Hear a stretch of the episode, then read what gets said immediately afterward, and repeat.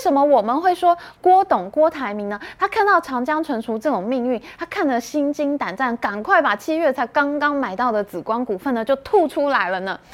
因为他看到了长江存储的命运，他也很怕。本影片由啾啾十班独家赞助播出。喜欢我们的影片，请按赞、订阅、分享，和你的朋友一起看哦。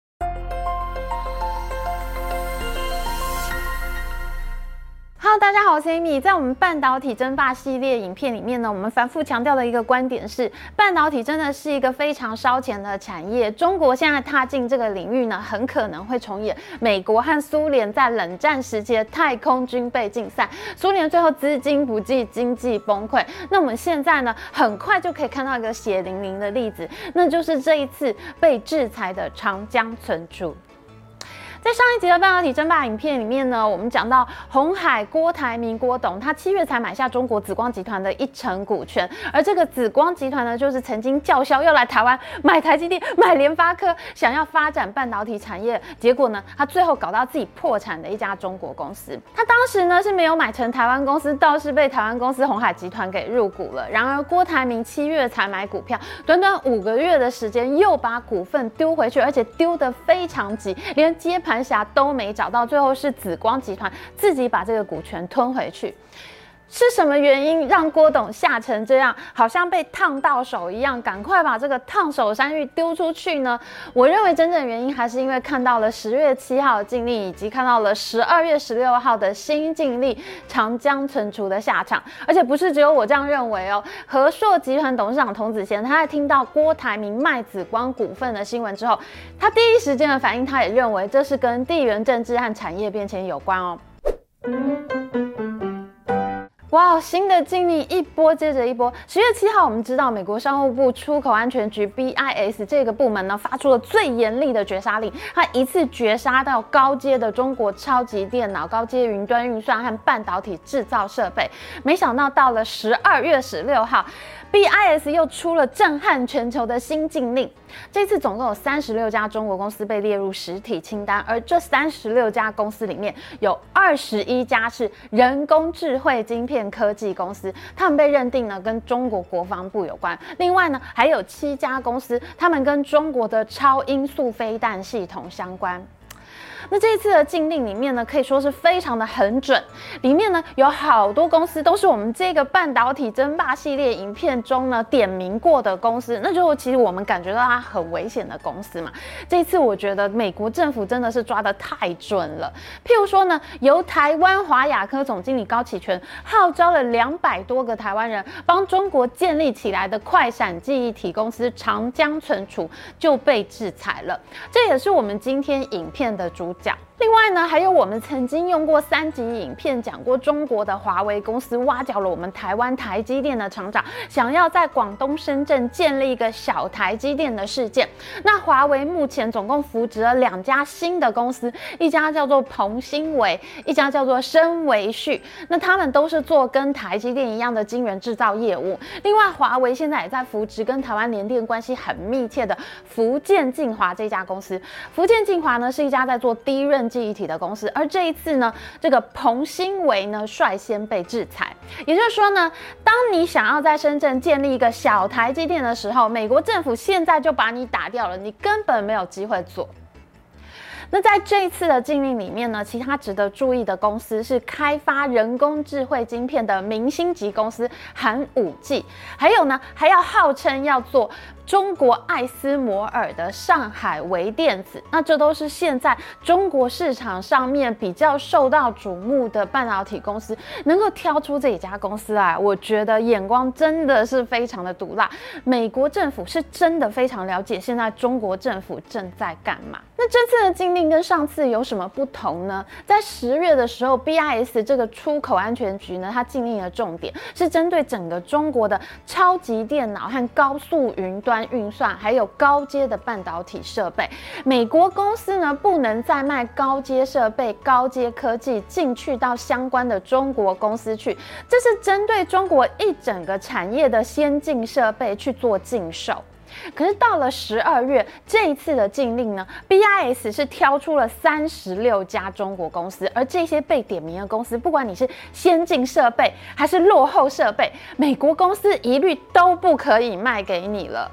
那如果美国公司想要卖东西给你的话，他要去申请许可证，可是基本上呢，他申请都不会通过。所以呢，被挑出来的这些中国公司，基本上都会走上华为的道路。而我们知道，华为被制裁之后，它的业务呢是全面衰退的。我们在之前的影片已经介绍过，主导这几波禁令的 BIS 负责人、商务部副部长 Alan Estevez，他是出生于美国国防部，在五角大厦工作了三十六年的资深国防官员。他曾经负责过阿富汗和伊拉克战争的战场调度工作，还曾经担任过美国外资审查委员会 CFIUS 的委员。他们好几次否决掉中国公司要收购美国公司的案子。而这一次呢，Alan Estevez 他在 BIS 的新闻稿上面，他也是直接放话，他说这三十六家公司就是因为支持中国的军事现代化和侵犯人权的各种行为，所以被列入了实体清单。而且呢，他还说他们还会继续做，就像是阻止俄罗斯取得对乌克兰血腥战争的科技一样。你看，美国人真的就是很认真的在准备，有一天他们要跟中国打仗了，他们该怎么办？他们现在就已经非常认真的在准备了。在这次禁令里面呢，最受人瞩目的公司当然就是长江存储，因为这家公司是整个名单中呢耗资最大的一家公司，中国政府可以说是呕心沥血才把这家公司做出来。一开始呢，是二零一五年的时候，紫光集团董事长赵伟国跑来台湾叫嚣说要买台积电、买联发科。可是他最后真正带走的是我们台湾华亚科的总经理高启全。那高启全这个人呢，也算是鞠躬尽瘁了。他从台湾带了很多人过去，又在中国呢，把已经在中国半导体公司里面的台湾人找过去。他总共找了两百多个台湾人，才帮中国政府打造出来这家长江存储这家公司。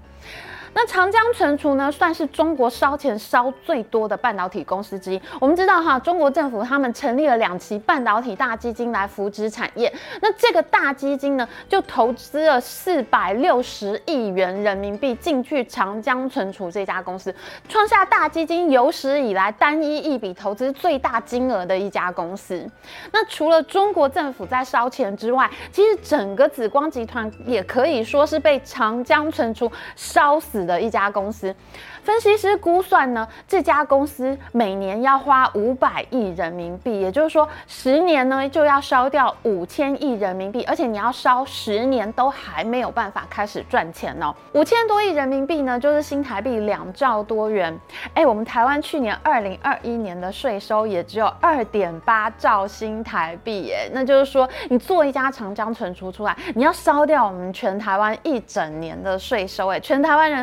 努力工作缴税给政府都不够给他烧的。那依照分析师的看法呢，长江存储烧十年的钱都没有办法开始赚钱。那我们就知道，长江存储从二零一六年成立到现在，已经成立八年了，已经烧了八年的钱了，它至少还要再烧两年。那明年呢？五百亿人民币，后年呢？再五百亿人民币，这个沉重的财政负担呢？紫光集团到最后真的是烧到破产，而且呢，在它破产重整的时候呢，接盘侠是一家叫做智路资本的公司，就连这个口袋装满钱要来接盘的接盘侠呢，他一看到紫光集团，他都说这个长江存储我们不接，这个坑太大了。那最后呢，紫光集团只好把长江存储剥离出来，离开紫光集团。那因为长江存储是在湖北武汉嘛，所以呢，最后就有几家湖北的国有资产公司呢给收了，烧了这个大钱坑。我已经烧了八年，那我当然是很希望这个公司赶快做起来，赶快赚钱，好让我回收投资啊。那么长江存储这家公司做得怎么样呢？其实不得不说哈。台湾人就是有做半导体的天分。这家公司呢，它做的是一种叫做 NAND Flash 的快闪记忆体。事实上啊，这个快闪记忆体的储存技术的发明人，就是毕业于我们台湾大学电机系的记忆体晶片大师施敏，一个叫做施敏的人。而这个快闪记忆体呢，它可以说是从一出生，它就带着台湾的 DNA 啊。那记忆体市场是这样的，我们通常会分成 DRAM 和 Flash 两种晶片，非常非常简化的来理解它们哈。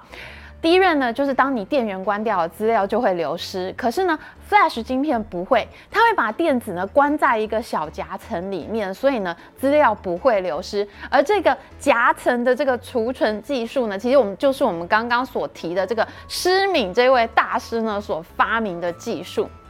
那么这个快闪记忆体呢，因为它的构造比较复杂，所以它做起来呢就是比低润贵，而且呢它的技术也比较困难。那这一家呢带着台湾人基因的长江存储这家公司呢，它虽然大赔了八年，可是它的市占率竟然慢慢爬起来了。在 NAND Flash 市场里面呢，传统最大的几家公司是韩国的三星、海力士、美国的美光和威腾电子，还有日本的凯霞。凯霞也就是以前东芝、投须发的记忆体部门。然而长江存储呢，大赔八年之后，竟然慢慢爬起来了。在去年，根据市调机构 TrendForce 的统计，在二零二一年，长江存储的市占率竟然爬到了百分之二点四。那到了今年二零二二年，本来公司方面呢是希望能够做到百分之七的市占率，它可以爬到全球第六大厂的地位。不过呢，在这次被制裁之后，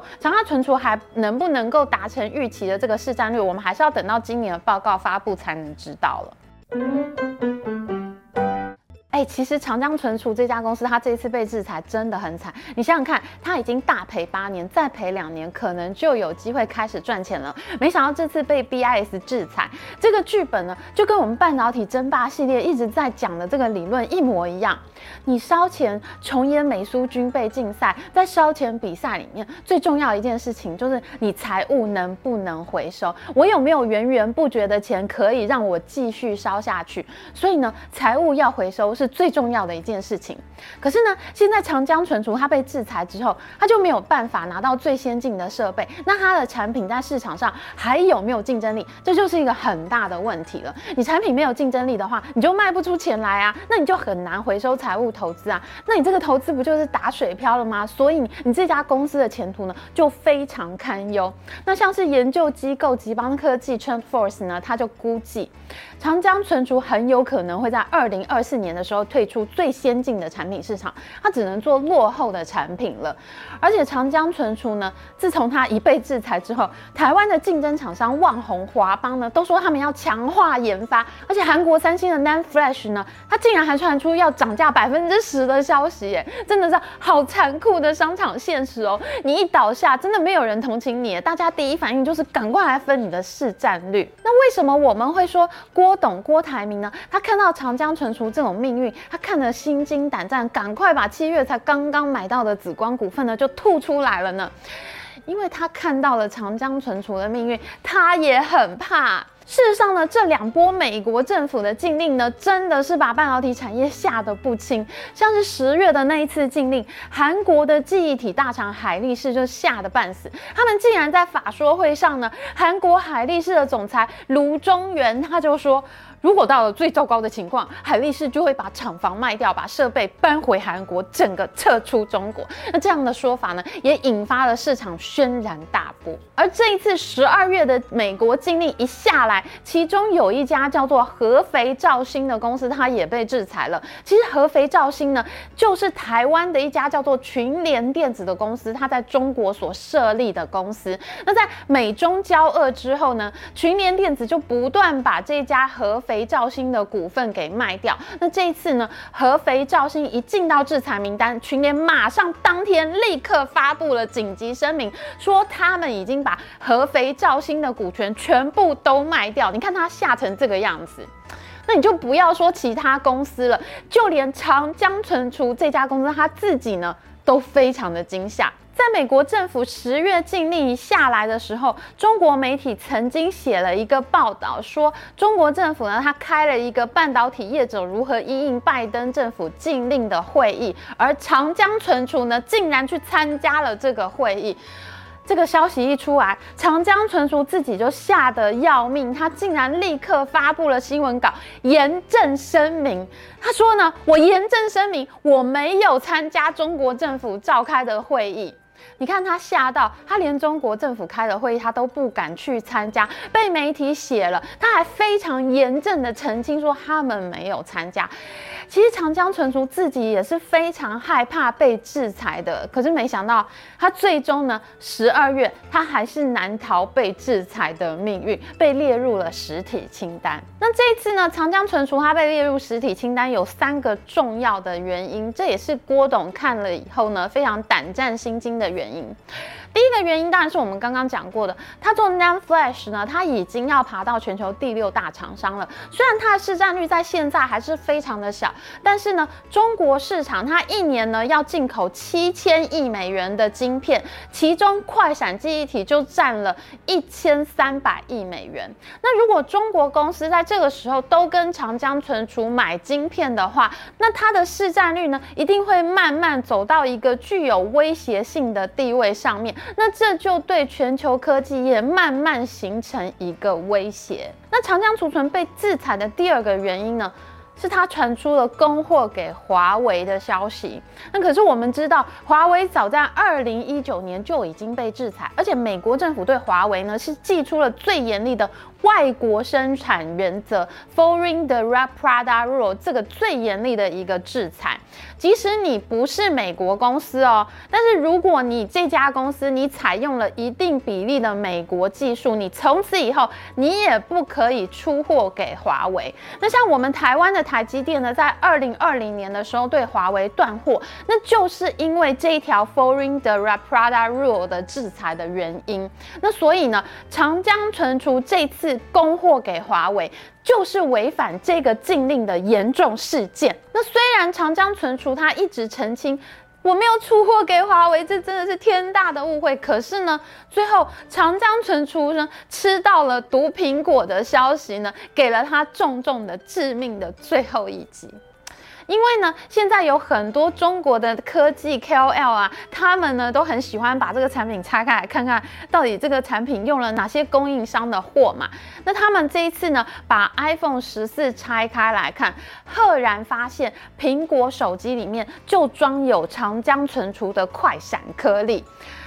长江存储竟然吃到了苹果订单诶，某种程度上，我觉得这算是喜事吧。台湾人到中国盖的公司，竟然通过了苹果手机的验证，进到苹果供应链里面去。然而这件事情呢，就引发了美国国会的愤怒。很多国会议员呢都认为，哎，苹果公司你简直就是拿国家安全开玩笑嘛！我们大家都在制裁中国，你竟然用长江存储的晶片吗？虽然苹果公司内部传出来了，他们一直澄清说，哎，我们只会在中国本地销售的苹果手机上面用长江存储的产品，你卖到外国去，我们不会用这个长江存储的晶片。然而到了最后呢，苹果还是终止了跟长江存储的合作。那么长江存储呢，本来以为自己吃到了苹果订单，这是一个大喜事，没想到呢，他们吃到了这个是一颗毒苹。苹果引来了美国商务部 BIS 的重视，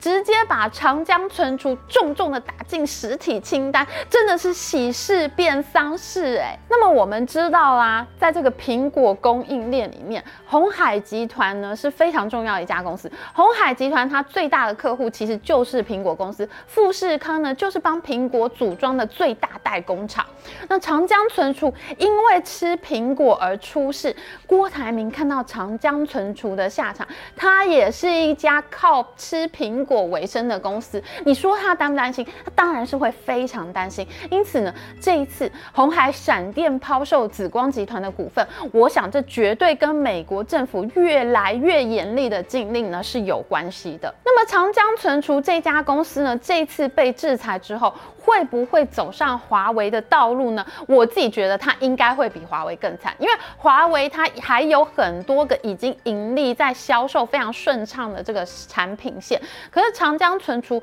并没有利润非常稳定的产品线，那它未来的财务情况，它还是要继续烧钱，那它财务状况可能就会变得非常凶险了。那这果然呢，就是非常像美苏军备竞赛中的苏联呐，钱慢慢的烧光，我经济崩溃。好的，那接下来我们也会持续关注长江存储这家公司的命运哦。喜欢我们的影片，请记得帮我们按赞，还有记得按订阅频道加开启小铃铛。我们下次再见哦，拜拜。